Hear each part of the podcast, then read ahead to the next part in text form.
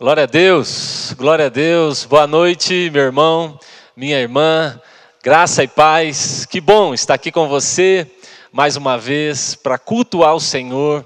Já fomos tão impactados, né? Por esse tempo de louvor tão gostoso, tão abençoado. Como é bom. Enquanto nós tínhamos aqui o tempo de louvor, Suelen me enviava vídeos fotos lá da nossa casa de como o Lucas e o Davi estavam interagindo ali com a música, com a adoração. Que privilégio nós temos tido nesse tempo de criar dentro da nossa casa essa atmosfera, esse ambiente de adoração eu sei que a maioria já tinha o hábito de criar esse ambiente na sua casa, de adoração, de louvor, de música, mas talvez alguns não tivessem. E agora, nesse tempo, nós temos tido a honra e o privilégio de tornar as nossas casas um templo, um lugar de adoração ao nosso Deus. E lembre-se, que a Bíblia diz, a Bíblia fala que o Senhor habita entre os louvores. Então dá uma olhada aí para a sua sala, dá uma olhada aí para o seu quarto, se esse é um lugar onde Deus é adorado, se esse é um lugar onde os louvores são entoados a Ele, então esse é um lugar em que Deus habita. Aleluia! Aleluia. Eu queria, antes de começar e compartilhar com você essa palavra, eu queria, eu senti no meu espírito que nós deveríamos ter um tempo aqui é, para orarmos e para agradecermos a Deus por tudo que Ele tem feito na nossa vida. Irmãos, nós temos dificuldade de separar um tempo para agradecer a Deus, especialmente nesse tempo em que temos tido tantas necessidades, medos, dificuldades. Tantas vezes nós nos ocupamos muito em pedir em clamar, em chorar, às vezes em reclamar, às vezes em, em expor o nosso coração ansioso e preocupado, e poucas vezes em olhar para aquilo que Deus já está fazendo e dizer: sim, Senhor, o Senhor é bom. Então eu queria que você separasse um tempinho aí, se você puder segurar nas mãos da sua família, de quem está aí com você agora, é, participando desse culto, cultuando ao Senhor, segura aí nas mãos desse seu é, esposo, esposa desse seu irmão aí, essa pessoa da sua família que está com você, segura nas mãos dela e tenha uma palavra a Deus. Irmãos, Deus tem nos sustentado nesse tempo.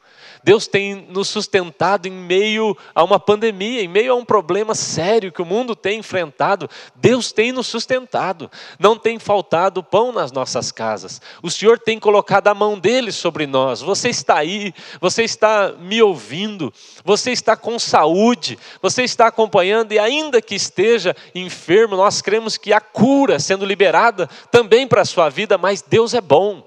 Deus é bom, ele tem cuidado de nós. A gratidão gratidão, ela abre portas. A gratidão é uma linguagem do céu. Então comece a dizer: Deus, obrigado. Obrigado porque eu posso aqui, ó, na minha casa. Ó, obrigado por esse celular que me dá acesso agora a um culto. Obrigado por essa internet que me dá acesso agora. Eu posso louvar e exaltar o seu nome, ouvir uma palavra. Obrigado pelo meu filho que está aqui, por essa casa que o Senhor me deu, pela condição que o Senhor me dá, Senhor, mesmo que pagando um aluguel, eu tenho um teto, eu tenho onde ficar. Obrigado, Senhor, pela vida. Obrigado, Senhor, por nos aproximar de Ti, por não desistir de nós. Obrigado, obrigado, Deus, por nos chamar para ser igreja. Obrigado porque o Senhor nos espera no céu e vamos morar com o Senhor eternamente. Obrigado pela maneira que o Senhor tem conduzido as nossas vidas. Não somos dignos, não somos merecedores, mas o Senhor é bom. O Senhor é bom. O Senhor sempre nos surpreende. Eu quero aqui, Senhor, expressar toda a gratidão do meu coração, em nome dessa igreja, em nome de todos os meus irmãos. Eu quero aqui, Senhor, levantar as minhas mãos e dizer: Louvado seja o Senhor eu te reconheço, eu percebo que o Senhor tem cuidado de mim, o Senhor tem cuidado da minha casa, o Senhor tem cuidado de nós. Louvado seja o seu nome. Não queremos, ó Deus, andar como ingratos, como quem não percebe. Nos ajuda, Pai. E nessa noite revela o teu coração a nós, que o teu espírito nos conduza e que seja mesmo uma direção do céu para as nossas vidas agora, em nome de Jesus. Amém. Amém. Glória a Deus, glória a Deus. Irmãos, eu vou pedir desculpa a vocês, eu ainda estou um pouco incomodado com esse microfone é, novo e moderno. Na verdade, eu estava subindo aqui e falei para a Camila, eu me sinto muito uma tendente de telemarketing com esse negócio aqui, né? Daqui a pouco eu vou começar a usar os gerúndios, nós vamos estar fazendo, né? Eu eu, eu ainda estou me acostumando, tá bom? Então você vai ver que eu vou ficar meio perdido com as mãos, eu ainda não sei bem o que fazer, mas os meninos aqui têm me desafiado a, a, a modernizar, né? O pessoal quer ficar moderno de todo jeito, mas glória a Deus por essa equipe maravilhosa, né? Que tem nos servido com tanta dedicação, né? É muito bom servir ao lado de vocês. E também já queria começar esse culto dizendo, além da equipe top mesmo que Deus nos deu, hoje tivemos uma reunião cedo com todos que estão fazendo programação online, bênção demais, só conteúdo maravilhoso Deus tem nos dado. Alguns estão aqui é, de máscara, tendo seu cuidado aqui.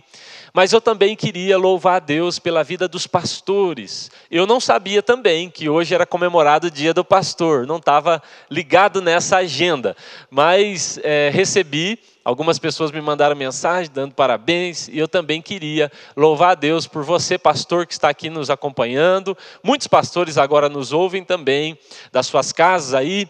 É, da Rede Zou e outros pastores de outras comunidades também, e os pastores, especialmente dessa casa, né, os pastores que têm nos servido, assim, servido essa igreja com tanta dedicação, com coração é, servo. Eu vejo a concretização de uma promessa que o Senhor fez, de que Ele nos daria pastores segundo o seu coração, e eu creio que nós temos tido é, já essa promessa cumprida no nosso meio. Louvado seja Deus. Amém?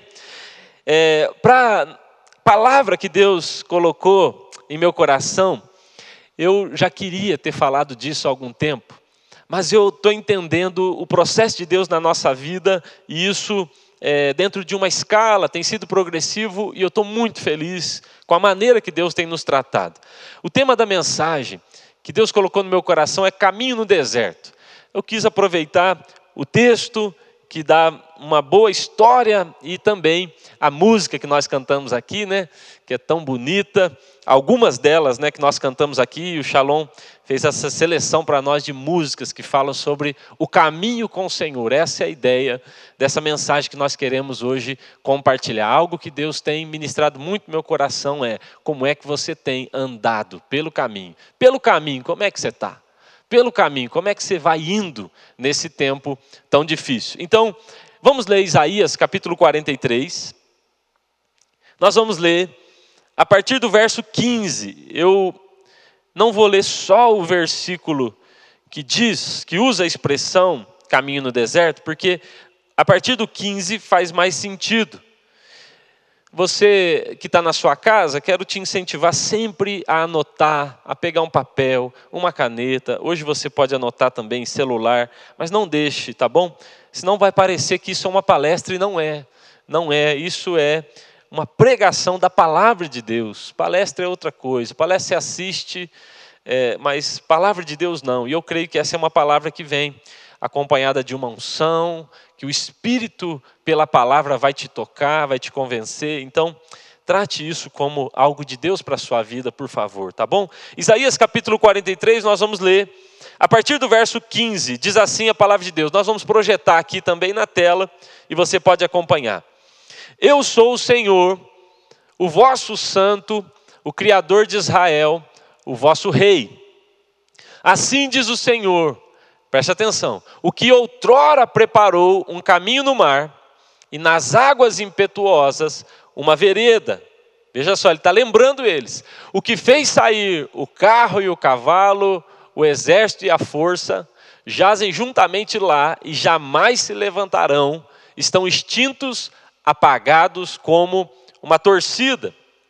Não vos lembreis das coisas passadas, nem considereis as antigas, Eis que faço uma coisa nova que está saindo à luz, porventura não o percebeis? Eis que porei um caminho no deserto e rios no ermo. Só até aqui. Eu quero que você perceba que esse versículo, primeiro, o Senhor começa dizendo: olha, quem está falando é o Criador de Israel, aquele que outrora preparou um caminho lá no Mar Vermelho. Ele está falando, e acabou com os seus inimigos. E apesar dele dizer, lembre-se daquilo, ele também diz: esqueça. Eu estou fazendo uma coisa nova agora. Foi legal o que eu fiz, mas preste atenção, porque eu estou fazendo uma coisa nova agora e você não está percebendo. Agora, Provérbios capítulo 3. Provérbios capítulo 3. nós vamos ler também o verso 5 e o verso 6. Provérbios capítulo 3, versos 5 e 6. Ok? Diz assim a palavra de Deus: Confia no Senhor de todo o teu coração e não te estribes no teu próprio entendimento.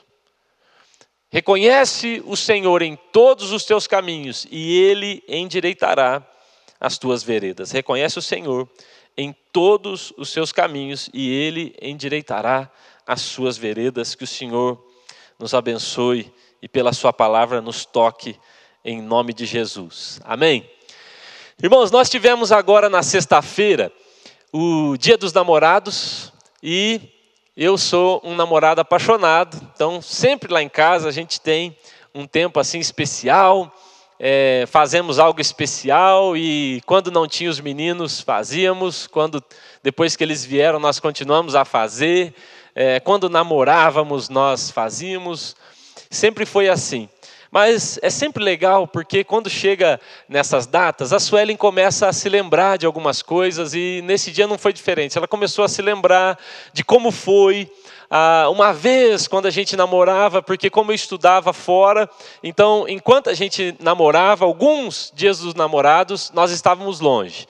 Então era sempre uma surpresa, enviava alguma coisa. E a Suelen estava se lembrando disso, mas ela se lembrou especialmente de um momento em que na nossa vida nós estávamos assim muito com muita muita dificuldade financeira. E, e a Suelen estava me contando como foi que ela preparou aquele dia, aquele jantar especial dos namorados. E eu não sabia de toda a história. E ela estava me contando que é, eu fui jogar futebol naquele dia. Ela falou, sai de casa. Eu falei, então tudo bem, vou jogar futebol. Que ela queria preparar a casa, eu não podia estar lá. E quando eu cheguei, eu, a cena que eu me lembro é que na porta ela me recebeu, tampou os meus olhos e me levou até o banheiro e falou: toma banho, sua roupa está aí, só sai depois que você tiver tomado banho. É tudo que eu lembro. Eu lembro daquilo ser tão especial, ser tão bonito, mas ela estava me contando que quando ela foi preparar, sem nem um centavo, com muita dificuldade, ela falou: a gente não morava aqui em Laranjeiras ainda, ela disse que ela saiu, ela tinha uma coisa em mente, ela falou, preciso fazer com bem pouco dinheiro. E aí ela foi até ah, os lugares que ela precisava ir, e ela foi a uma floricultura com dois reais. E ela disse assim para a mulher da floricultura, olha, eu queria pétalas de rosa, tem como a senhora me dar dois reais de pétala de rosa? E, e Suelen, tava, eu não sabia disso, e ela me contou que aquela mulher ela falou, claro que foi Deus que tocou o coração dela, porque aquela mulher com pena, ela começou a pegar das pétalas que tinham caído, outras que ela tinha organizado algum, e deu uma sacola de pétalas de rosa para a Sueli. E eu, não sabendo dessa história, eu cheguei e eu vi tudo preparado, tudo tão lindo, mas eu não sabia a história. A Sueli foi me contando sexta-feira, enquanto a gente jantava ali em casa, depois dos meninos já ter dormido, quem tem filho sabe como é que é. Os meninos foram enrolando para dormir, a gente morrendo de fome, querendo comemorar. E nessa hora a Sueli me contou, e aquilo foi tão especial para o meu coração. Porque eu tenho uma memória boa, ainda de um dia, ainda de um momento daquele, de dia dos namorados, que a gente estava vivendo tanta dificuldade, passando por tanta dificuldade. Mas Suelen, Suelen conseguiu, como ela sempre consegue, tornar aquela memória especial, porque enquanto ela se organizava para aquilo, ela conseguia orar e pedir a Deus direção do que fazer. Eu estou tentando introduzir aqui algo para que você entenda o princípio que nós queremos trabalhar nessa noite.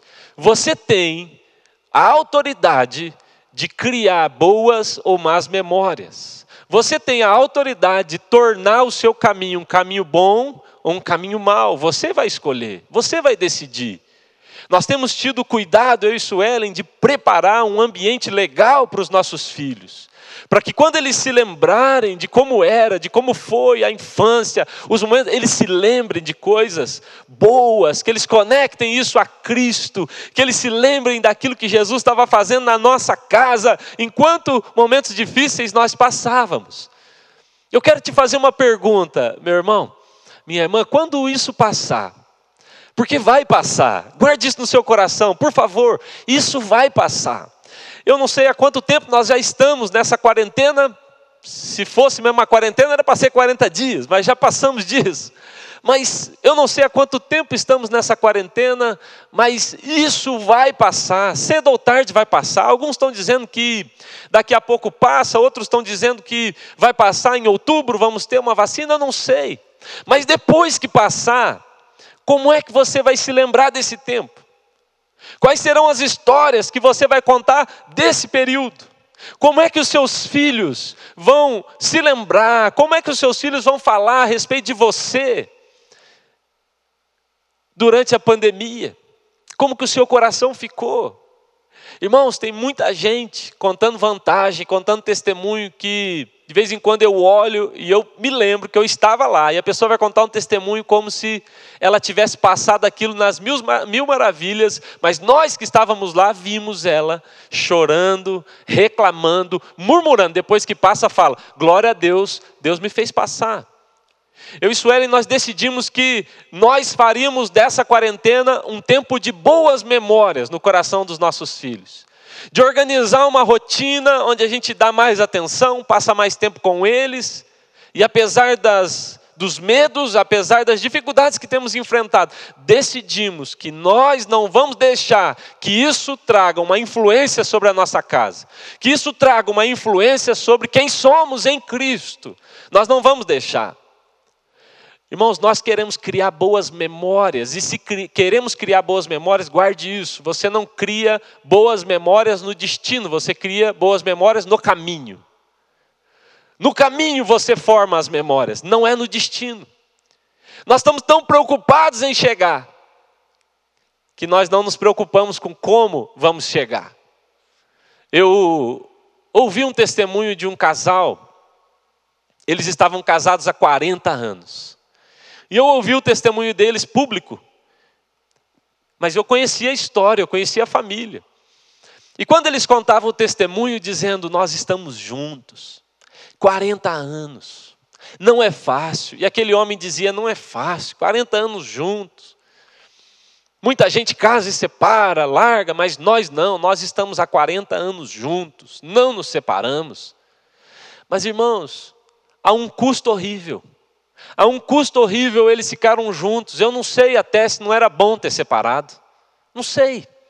Porque aquele homem era agressivo, adúltero, batia naquela mulher. Eu me lembro de ter ouvido aquele testemunho como se ficar junto, como se chegar no final fosse tudo. Como se não fosse importante a trajetória. Como se o caminho não fosse importante, como se chegar fosse mais importante do que como se chega. Guarde isso no seu coração, no reino de Deus. Os meios não vão justificar o fim. A maneira como você chega é muito importante. Preste atenção. Você tem como fazer uma viagem de Laranjeiras a Curitiba de duas maneiras. Vamos pensar. Daqui a Curitiba são aproximadamente aí 380 quilômetros, é, é mais ou menos isso, né? 380, 400 quilômetros. Você pode fazer essa viagem de duas maneiras. Você pode fazer essa viagem de um modo estressante ou de um modo prazeroso. Você pode fazer do caminho até Curitiba um parto, uma desgraça, um ambiente de briga, ou você pode fazer do caminho até Curitiba um ambiente de glória, um ambiente de culto. Você vai, você vai escolher isso. Então, existem aquelas pessoas, irmãos, que você deve conhecer alguém assim. Ela entra no carro e ela se transforma. Já viu? Aquele irmão é calmo. Uma vez eu entrei no carro com o irmão, eu pensei, esse irmão deve andar 40 por hora. E o irmão era desesperado, andando acelerado. E eu já falei, ó, oh, me larga ali. Obrigado. Mas você pode fazer essa viagem de duas maneiras. Então, tem aquela pessoa que ela entra no carro e ela entra no carro e ela tem certeza que ela está no Veloz e Furiosa agora. E ela pega o volante. E não é o carro que transforma, é ela que é transformer. E ela se transforma. E ela começa a dirigir. Criança chora, fala: Nós não vamos parar em lugar nenhum. Nós não podemos perder tempo. Anda ultrapassando, colocando a família em risco o tempo inteiro. Gritando com as crianças, gritando com a esposa. Liga o rádio, não tem negócio de música aqui, me atrapalha a dirigir. Ah, e tem gente que é maluco e faz uma viagem horrível, mas chega em Curitiba. Vai chegar. Vai ser horrível para quem estava no carro, mas vai chegar. E tem aquela segunda viagem, que é como eu gosto de fazer.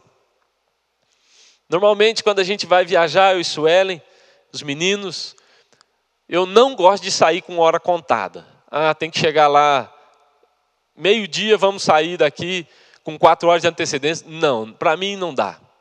Eu gosto de sair com muito espaço, porque a viagem é assim: nós vamos indo, nós vamos cantando, nós vamos orando. Eu me lembro de uma vez que eu fiz uma viagem com. Até estavam comigo os meninos, o Pedro, o Paulo, acho que.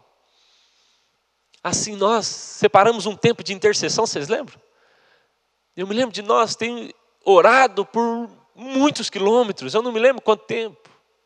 E depois que a gente orou por muitos quilômetros, nós ligamos uma pregação, vocês lembram? Eu lembro da pregação, era do Bonila, os meninos estão aqui. E aí, quando a gente chega no destino, nós fomos ministrados. Você percebe a diferença? Então eu decidi fazer a minha viagem assim. Eu vou mais tranquilo, eu não estresso.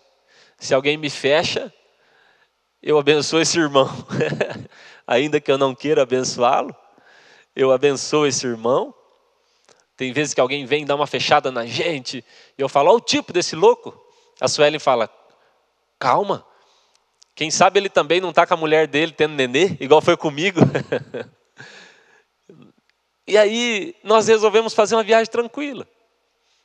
A gente para ali, a gente para daqui a pouco, as crianças choram, a gente vai parar. Mas quando chega, no mesmo destino daquele que fez a primeira viagem, ele vai chegar uns 15 minutos só na nossa frente, ou 30. Só que o que ele perdeu no coração da sua família foi muita coisa. E esses 15 minutos não vão ser suficientes para ele recuperar o coração dos seus filhos, do seu, da sua esposa. Então eu decidi, eu escolhi que o destino, ele não pode ser mais importante do que a trajetória. Os dois têm o mesmo peso.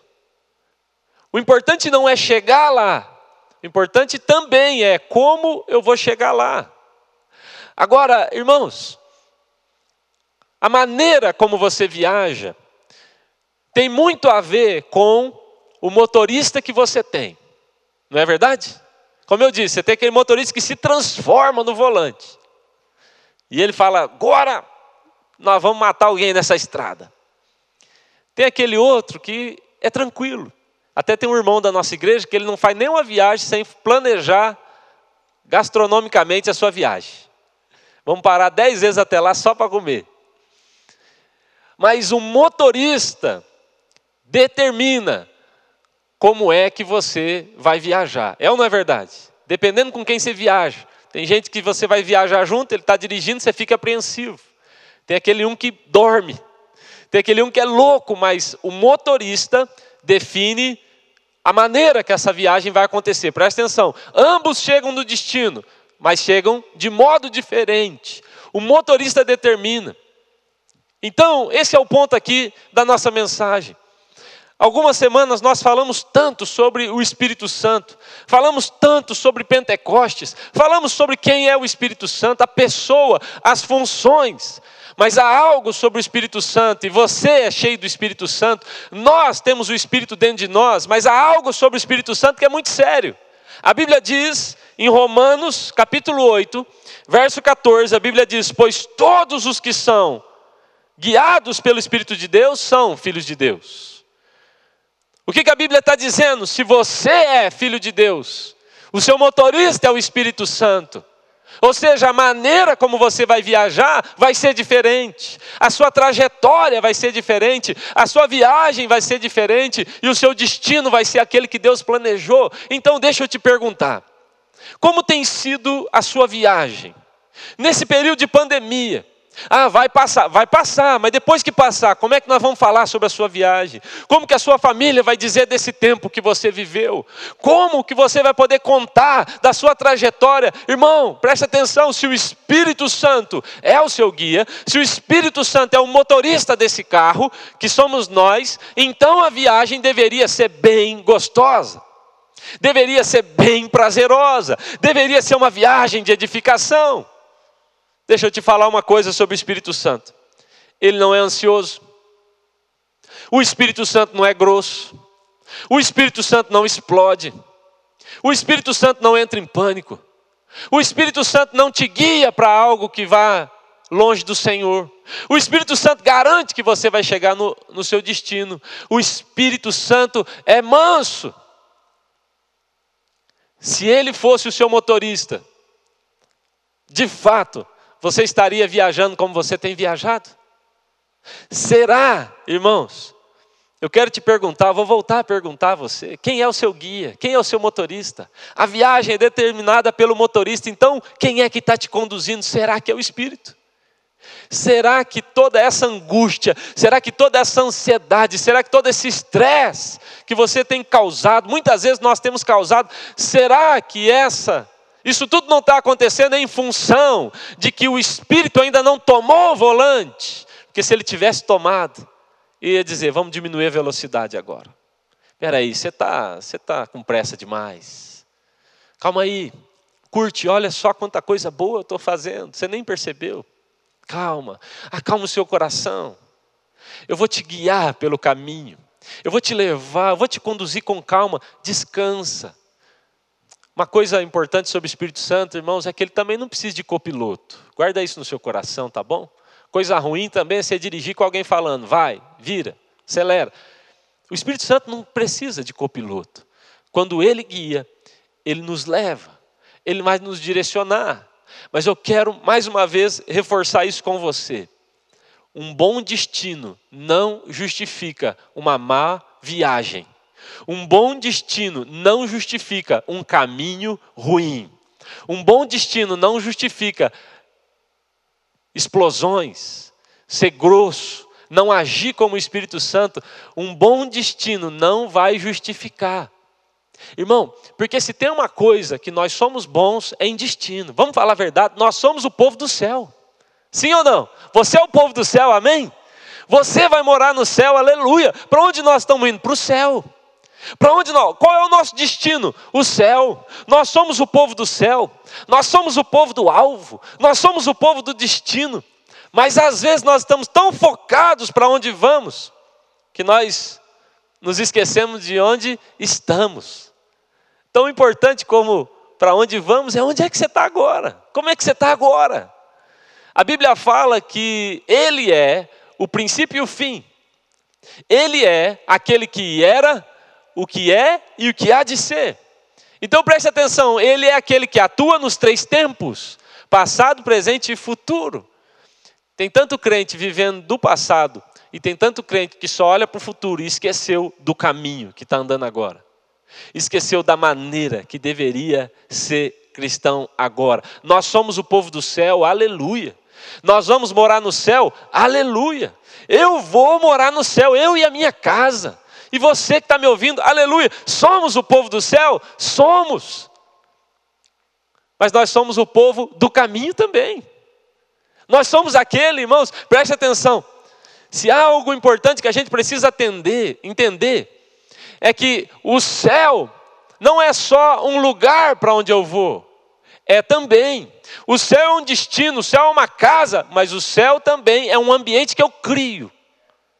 Então, por exemplo, quando a Bíblia fala sobre salvação, a Bíblia diz: pela graça serão salvos, é isso que a Bíblia diz? Não. Efésios, capítulo 2, versos 7 e 8, a Bíblia diz que pela graça sois salvos, agora. Ou seja, a salvação não é algo que eu vou adquirir no juízo final. A salvação não é algo que eu vou adquirir quando Jesus voltar. Eu já sou salvo. Agora eu já sou salvo. Hoje eu sou salvo. E porque eu já sou salvo hoje, hoje eu caminho como um salvo. O meu caminho é caminho de salvo. O meu caminho não é caminho de alguém que está buscando a salvação. Eu já fui salvo. Um dia isso tudo vai passar. Um dia eu vou morar no céu, mas e agora? O que, que eu estou fazendo? Ei, irmãos, nós somos os agentes de Deus para trazer o céu para esse momento, para agora. Agora, se você torna a sua viagem um inferno, guarde isso: o seu destino não será o céu. O destino de quem faz da viagem o inferno não pode ser o céu, é incoerente. Nosso destino é o céu, e por isso o nosso caminho será também um caminho de céu. De céus abertos, venha o teu reino, seja feita a tua vontade, assim na terra como é nos céus. Agora, agora, hoje, as minhas relações, a maneira como eu lido com a pandemia, a maneira como eu lido com as dificuldades, agora o céu já é real na minha vida, aleluia. Não é em sua plenitude, não é como eu gostaria, mas é real. Olha que legal esse texto, 2 Coríntios capítulo 4. A Bíblia diz assim, 2 Coríntios 4, a partir do verso 16. Por isso não desfalecemos, você conhece esse texto. Mas preste atenção nos tempos que ele faz a gente ler aqui. Por isso não desfalecemos. Ainda que o nosso homem exterior se corrompa, o interior, contudo, se renova dia em dia. Repete comigo: dia em dia. Dia em dia, está falando do caminho aqui porque a nossa leve e momentânea tribulação produz para nós eterno peso de glória muito excelente. Olha só, ele falou do dia a dia e falou da glória. Ele falou do caminho e ele fala da glória eterna, que é o futuro. Mas ele também diz: não atentando nós nas coisas que se veem, mas que, nas que não se veem, porque as que se veem são temporais e as que não se veem são eternas. Agora, preste atenção. A Bíblia está falando, Paulo está dizendo o seguinte: por que é que eu consigo caminhar de modo leve? Qual é a razão que me faz caminhar de modo leve? Ele fala: eu já vi o meu destino, eu já vi para onde eu vou, eu já vi o céu, eu já vi a eternidade, eu já vi a glória eterna. E por que eu vi? Preste atenção: todos cristãos que têm certeza da sua salvação também precisam ter convicção de que precisam andar agora de modo parecido com Cristo. Paulo diz: Eu vi a eternidade. O eterno peso de glória está preparado para mim. Aleluia! Então, porque isso está preparado para mim, eu agora, dia em dia, pelo caminho, eu caminho em paz, leve, leve, de modo leve. Eu olho para muitas pessoas, irmãos, e parece que é tão pesado ser crente. Parece que é tão pesado o dia a dia, parece que pequenas gotas se tornam mesmo a tempestade, tudo é pesado, mas preste atenção: o fardo dele é leve, o seu jugo é suave, tem alguma coisa errada com você, não com Cristo. O caminho dele é bom, não só o destino. Jesus disse aos seus discípulos em João capítulo 17, em sua oração, Jesus falou: Ó oh Deus, eu peço, Pai, que o Senhor não os tire do mundo, mas que o Senhor os livre do mal. Não, não precisa tirar do mundo, mas livra do mal. Eles estarão aqui nesse caminho, mas livra eles do mal. Tem gente esperando a eternidade para ser crente. Tem gente esperando a eternidade para manifestar sua fé. Tem gente esperando a eternidade para ser guiado pelo Espírito. É agora, gente. É agora. É agora que nós vamos nos mover em fé. É agora que nós vamos nos mover nos dons. É agora que nós vamos ser guiados pelo Espírito quando chegar aquele dia. Acabou. Aí, irmão, aí é festa, mas é agora que nós temos que fazer isso. Guarde isso no seu coração. Nós somos o povo do céu, aleluia, somos. Mas nós também somos o povo do caminho. Eu quero ler com você alguns textos para você entender uma coisa. Os primeiros cristãos, eles demoraram para ser chamados de cristãos. Você sabia disso?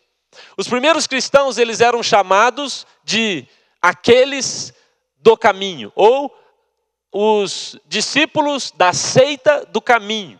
Eles eram chamados dessa maneira. E na Bíblia, isso é, é repetido algumas vezes. Eles falavam um pouco sobre Abraão, a maneira como Abraão peregrinou, a maneira como o povo beduíno se, se movia por tendas. Então, eles chamaram aquele povo que tinha a mesma fé de Abraão sobre, sobre povo do caminho. E porque Jesus estava muito no caminho, e porque Jesus estava falando sempre do caminho, e porque Jesus disse que era o próprio caminho, eles passaram a chamar os crentes de gente do caminho. Preste atenção. Somos o povo do destino? Somos. Mas nós também somos o povo do caminho. Aleluia. Tem gente que é só do destino. Mas eu sou do caminho. Eu sou aquele que vai andar como Cristo andou. Olha o que a Bíblia diz, Atos capítulo 9. Paulo diz assim, ó, Atos 9, 1 e 2.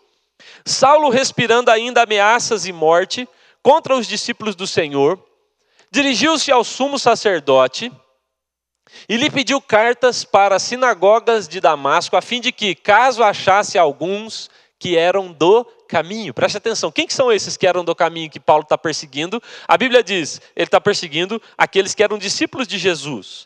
Agora, Atos capítulo 19, 23, só para você confirmar isso no seu coração aí, Atos 19, 23 diz assim: Por esse tempo houve grande alvoroço acerca do caminho. Atos capítulo 24, no verso 14, a Bíblia diz assim: Porém, confesso que, segundo o caminho a quem chamam seita, assim eu sirvo ao Deus de nossos pais. Preste atenção, em todo o tempo. Você vai perceber aqui na Bíblia, e eu quis deixar isso claro, que você lesse alguns versículos aqui da Bíblia, em todo o tempo a Bíblia vai afirmar que o povo de Jesus, os discípulos de Jesus, e presta atenção, isso é pós-Pentecostes. Pós-Pentecostes eles estão sendo chamados de povo do caminho, aqueles que caminham bem, aqueles que andam como Jesus, aqueles que não deixam o caminho. Irmão, há tanta obstinação, muitas vezes no nosso coração. Às vezes estamos tão obstinados por chegar, tão obstinados por concluir, tão desejosos de, de receber logo, que nós nos esquecemos dos processos, que são tão importantes. Às vezes tão obstinados, nós estamos tão obstinados em que isso passe logo, acaba logo que eu me esqueço do caminho. E as memórias que eu tenho durante o período que eu estou esperando que se conclua isso na minha vida são horríveis. Muitas vezes, irmãos, nós estamos acreditando que o caminho pode ser desprezado, mas há um grande problema. O maior problema de desprezarmos o caminho, e ainda alguns, em detrimento do caminho, dizem: não, porque eu estou indo para o alvo. Não, não vale a pena, porque o maior problema de desprezar o caminho é que Cristo é o caminho. A Bíblia diz assim, em João capítulo 14, Respondeu Jesus: Eu sou o caminho e a verdade e a vida, e ninguém vem ao Pai senão por mim. Se desprezamos o caminho, quem é que desprezamos então? Não é uma seita, não desprezamos uma religião. Quando você, na sua caminhada, você não anda como Cristo, não manifesta a sua fé. Não, quando você, na sua caminhada, se mostra fraco, o que rejeitamos, na verdade, não é só um jeito de ser igreja. Não, rejeitamos o próprio caminho, que é Cristo. Mateus capítulo 7. Jesus também falou: entrem pela porta estreita, pois larga é a porta e amplo o caminho que leva à perdição, e são muitos que entram por ela. Como é estreita a porta e apertado o caminho que leva à vida, são poucos que a encontram, poucos estão encontrando o caminho de Cristo. Poucos estão encontrando, poucos estão conseguindo caminhar, é o que Jesus está dizendo, no caminho de Cristo, andando como Ele gostaria. Nós somos o povo do caminho, aleluia. Guarde isso no seu coração. A Bíblia fala, irmãos, em Salmo capítulo 25, verso 8 até o 10, a Bíblia diz assim: ó, Bom e justo é o Senhor, por isso mostra o caminho aos pecadores, conduz os humildes na justiça e lhe ensina o seu caminho. Todos os caminhos do Senhor são amor e fidelidade para com os que cumprem os preceitos da sua aliança. Deus é bom, Jesus é o caminho, nós somos o povo do caminho, e a Bíblia diz: todos os caminhos do Senhor são bons por favor, não despreze o caminho. Você vai morar no céu, aleluia, mas hoje a sua casa já tem que ser o céu. Você vai morar no céu, aleluia, mas amanhã, segunda-feira, já precisa ser o céu. Você vai morar no céu, aleluia, mas agora, enquanto você resolve seus problemas, aqui no seu coração, nós somos, pelo caminho, nós manifestamos Cristo, aleluia. Estamos tão preocupados, como vai passar, como vai ser, que deixamos de reconhecer Cristo nas coisas simples do caminho. Os caminhantes de Emaús, a Bíblia deu esse nome para eles. Eles estão indo para Emaús, eles estão no caminho de Emaús, eles estão tão, é, é, tão obstinados com Emaús que eles não percebem Cristo pelo caminho. Eles não conseguem ver Jesus no caminho, eles não reconhecem Jesus no caminho, e Jesus está falando com eles, está falando tanta coisa boa. Mas é que eu quero chegar. Eu não vejo a hora do meu filho converter. Eu não vejo a hora de casar. Eu não vejo a hora dessa enfermidade passar. Eu não vejo a hora desse meu emprego acontecer. Eu não vejo a hora. E eu estou tão obstinado que eu não percebo Cristo falando comigo aos poucos aqui, ó. Ele está comigo no caminho, Ele está ministrando meu coração. Irmão, vai chegar a hora, o seu destino vai chegar. Nós somos o povo do destino, nós somos o povo do céu, nós somos o povo do alvo, mas nós somos aqueles do caminho. Aleluia! Eu sou do caminho. Eu quero afirmar isso profeticamente sobre você e sobre mim também. O povo de Israel tinha um problema com o caminho. O povo de Israel, ele tinha um foco ou no passado ou no futuro e nada de presente. O povo de Israel sempre estava falando do Egito, de como era o Egito, e falava até bem.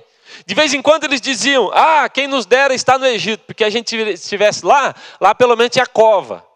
Ainda bem que eu não sou Deus, que eu tinha mandado um raio que eu parta sobre a cabeça desses homens. E eles começam a se lembrar do passado e eles dizem: Lá que era bom, cebolas e pepinos. Meu Deus, quem é que tem desejo de cebola e pepino? Mas eles tinham. Eles olham para o nada e desejam.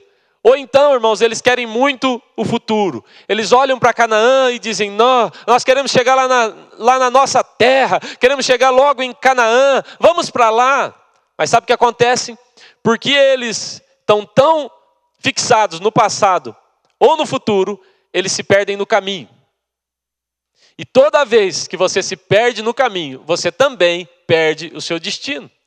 A Bíblia diz que nenhum deles chegou a pisar em Canaã, a Canaã. Não, não pisaram. A terra prometida não é para quem colocou o olho lá e disse: um dia eu vou para lá e agora tanto faz como eu vou andar. Não. O lugar, o céu, a promessa não é para quem olhou para ela e disse: Isso é meu a qualquer custo. Não é. A promessa é para quem escolhe andar bem o caminho. Aqueles homens, veja a loucura deles, veja a loucura deles, como eles podiam desprezar Deus, como eles podiam desprezar o Senhor. Eles estão tão obstinados, nós temos que chegar, nós temos que chegar, que eles não percebem que estão andando 40 anos em círculos quando eu não percebo o meu caminho, quando eu não cuido de ser constante, quando eu não cuido do meu tempo de oração, minha vida com Deus, de perceber, de conversar com o Espírito, de não entristecê-lo, de não abafá-lo, quando eu não cuido disso dia a dia, eu não chego no meu destino, não vai dar. Não chegaremos a não ser que dia a dia eu avalie meu caminho, eu cuide do meu caminho. É assim. Olha aquele povo, irmãos, eles tinham uma nuvem na frente deles, eles tinham uma coluna de fogo na frente deles. Eles tinham o maná, eles tinham a rocha que saía água, eles tinham, irmãos, os trovões, a fumaça, a montanha que fumega, eles tinham tudo aquilo, mas eles não conseguiam reconhecer o Senhor. Eles não conseguiam. Não, mas nós saímos do Egito, mas nós vamos ficar nesse deserto, preste atenção. No deserto tinha Deus, no deserto tinha fumaça, no deserto tinha comida, no deserto a roupa crescia, a sandália no pé, no deserto Deus falava, no deserto a água saía da rocha. O que, que é isso? Eles não aprenderam a ser o povo do caminho, eles só queriam ser o povo do destino. Eles estavam dispostos a voltar para o passado, mas eles não estavam dispostos a viver corretamente o presente. O que é isso? Parece uma loucura? É uma loucura, e é assim que a gente vive tantas vezes, sem reconhecer Deus no meu dia a dia. Como eu tenho lutado com pessoas assim, como eu tenho lutado comigo, mas como eu tenho lutado com irmãos, e eu digo: olha, preste atenção. O texto que nós lemos no início diz: reconheça o Senhor em todo, em todos os teus caminhos. É para mim esse é o segredo. Para você e eu sermos pessoas do caminho, bem-sucedidos, ô irmão, nós precisamos reconhecer Deus em tudo, em todo o tempo. Esse é o segredo. O povo de Israel achava que era assim: vamos atravessar logo o Mar Vermelho.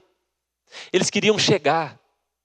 Eles não perceberam que durante a travessia do mar, Deus aniquilava os seus inimigos. Será que isso não é importante? Será que não é importante o caminho? Vamos atravessar de uma vez, não é? Vamos atravessar de uma vez. Deus tem um processo, está trabalhando no nosso coração. Quem sabe hoje você está de um lado do mar e olhando e dizendo, pastor, eu preciso muito chegar lá. Eu preciso muito que Deus interfira na minha vida. Eu preciso muito que Ele me cure, que Ele me sare, que Ele melhore a minha situação, que Ele trate algo aqui dentro. Tudo bem.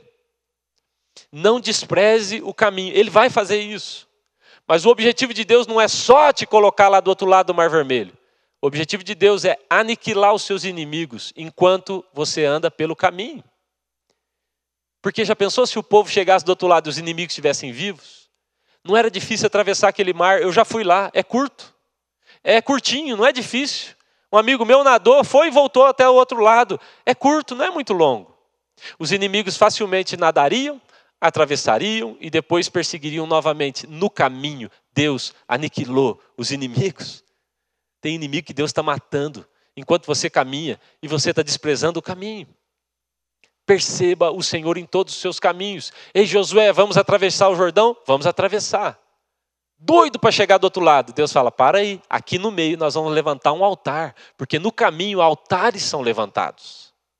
Altares são levantados, para no meio do Jordão, mas Senhor, parar no meio do Jordão, olha só, tem água, é perigoso. Não, pare no meio do Jordão, porque no caminho eu estou tratando seu coração, estou tratando da nossa intimidade, eu estou aprofundando o nosso relacionamento e nós vamos levantar altares eternos no caminho.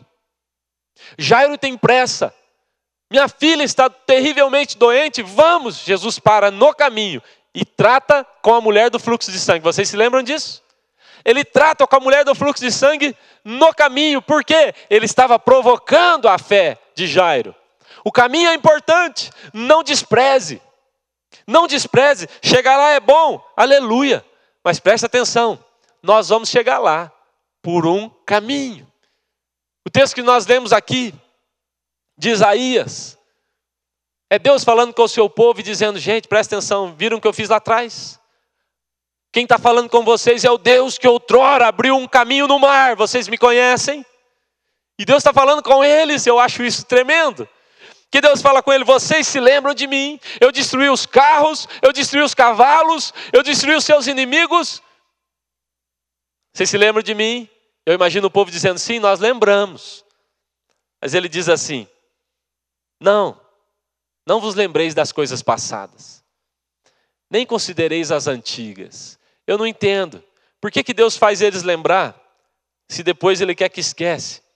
A ideia de Deus é o seguinte: eu já fiz uma coisa maravilhosa, estou conduzindo vocês para um futuro maravilhoso, mas preste atenção, agora, no meio desse deserto, no meio desse ermo, eu também estou fazendo uma obra maravilhosa. Será que vocês não estão percebendo?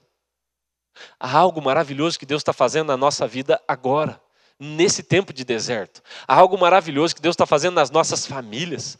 Ô, irmão, eu li uma frase do pastor Paulo Mazzoni que mexeu comigo. Ele falou assim: Eu temo que, se não aprendermos a orar durante a pandemia, nós não vamos aprender nunca mais.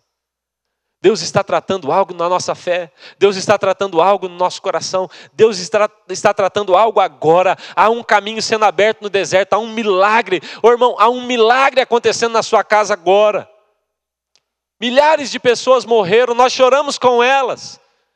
Mas há um milagre, na sua casa não chegou. Há um milagre acontecendo. Há algo poderoso de Deus acontecendo. Há, o, o, há, uma, há uma crise econômica, mas você está aí com o seu emprego. Deus tem sustentado a gente. Há um caminho sendo aberto no deserto, mas a gente só olha e fica olhando e falando mal do presidente e falando mal das discussões de Facebook.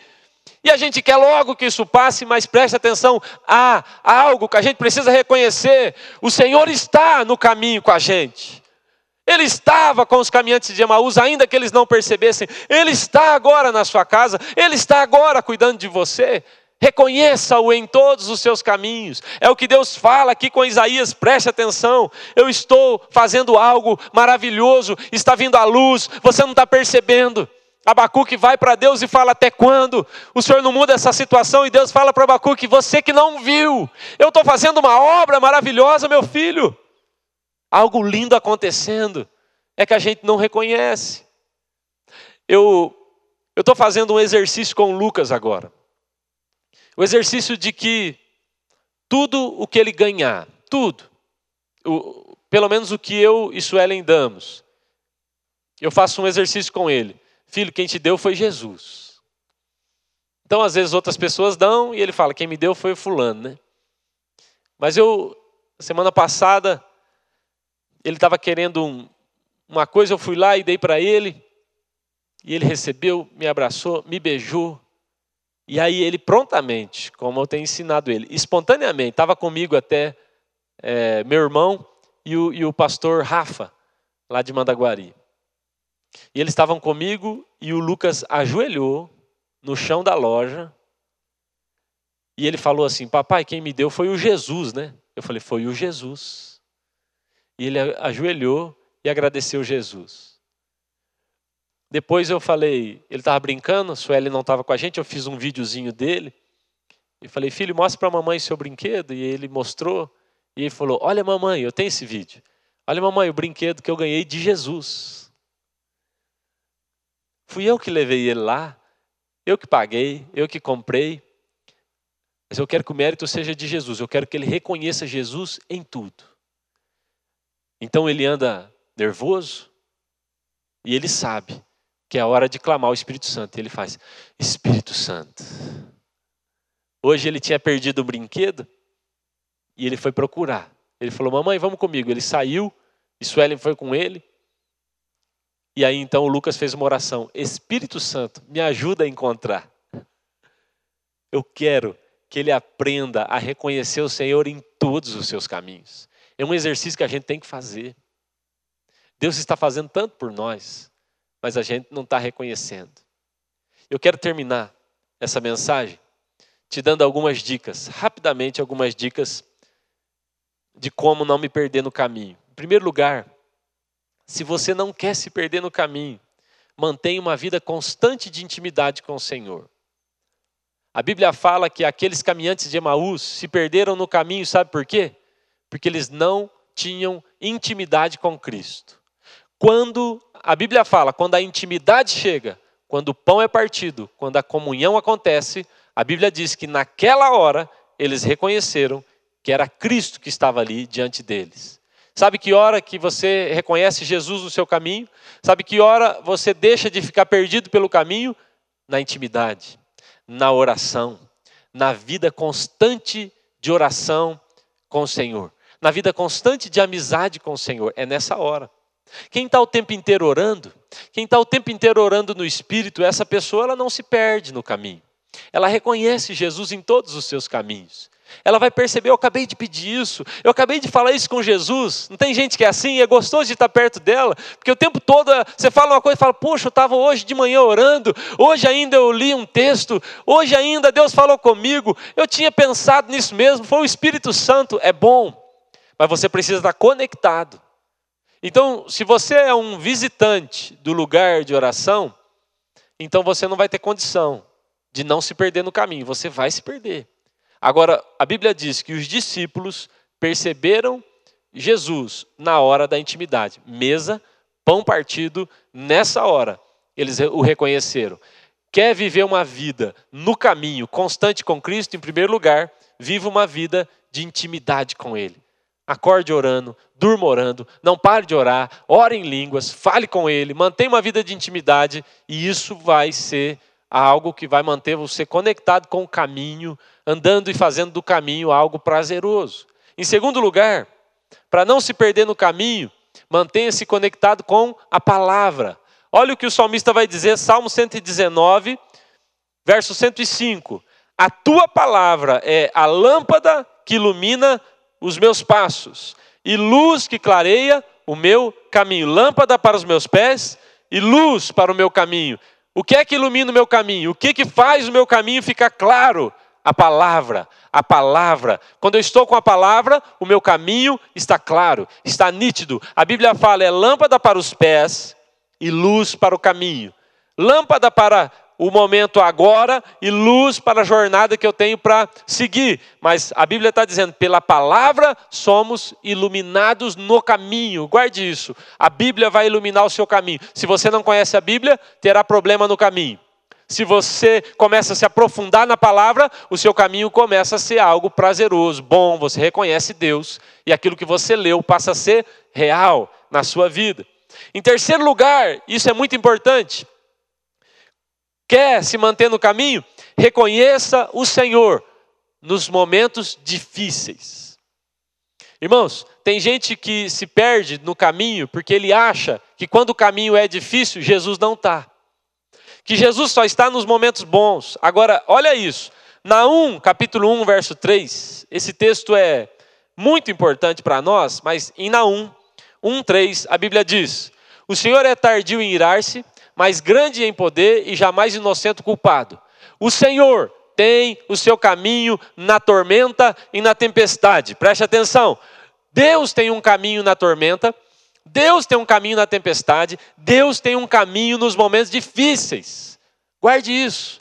Às vezes nós estamos acreditando que Deus não está conosco quando o caminho fica difícil. Pelo contrário, agora é a hora que você tem que olhar para Ele e reconhecê-lo nos seus caminhos, porque Ele, só Ele tem um caminho na tempestade, só Ele tem um caminho do, no meio da tormenta. O Salmo 84, você conhece bem, mas o Salmo 84, nós já estamos terminando, ele diz assim: Bem-aventurado o homem cuja força está em ti, cujo coração se encontra os caminhos aplanados. Eu vou falar disso depois o qual, passando pelo vale árido, faz dele um manancial de bênçãos. Faz uma, dele um manancial e de bênçãos cobre a primeira chuva, vão indo de força em força, cada um deles aparece diante de Deus em Sião. Preste atenção: Sião é o destino, Sião é o lugar, eles estão falando de Jerusalém.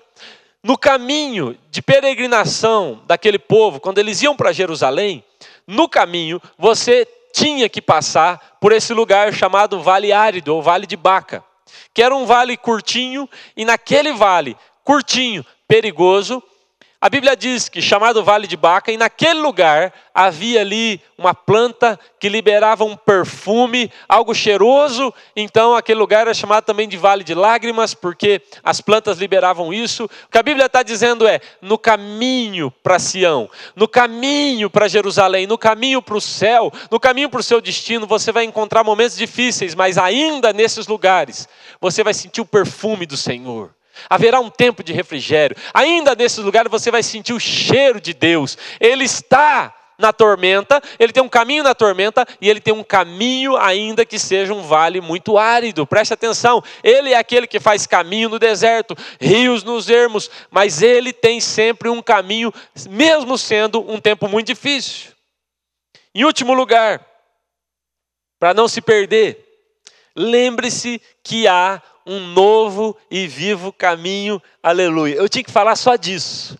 Eu teria que falar só disso aqui. A Bíblia fala em Hebreus capítulo 10, verso 19 até o 20, diz assim: Tendo, pois, irmãos, intrepidez, para entrar no Santo dos Santos, pelo sangue de Jesus, pelo novo e vivo caminho que ele nos consagrou, pelo véu, isso é, pela sua carne. Guarde isso no seu coração. Há um novo e vivo caminho que nos espera. Hoje nós temos um caminho que é Cristo. E por esse novo e vivo caminho, a nossa vida vai avançando. A Bíblia diz: vão indo de glória em glória. Eles vão indo até chegar em Sião. Eles vão indo, mas o caminho é bom. Irmãos, eu fico imaginando aqueles homens andando com Jesus. O caminho deles era legal. O caminho era bom. Mas muitas de nós estamos desprezando o caminho. Nessa noite eu vim aqui para te dizer, em nome de Jesus, Faça do seu caminho algo poderoso, prazeroso. Faça do seu caminho Cristo de verdade.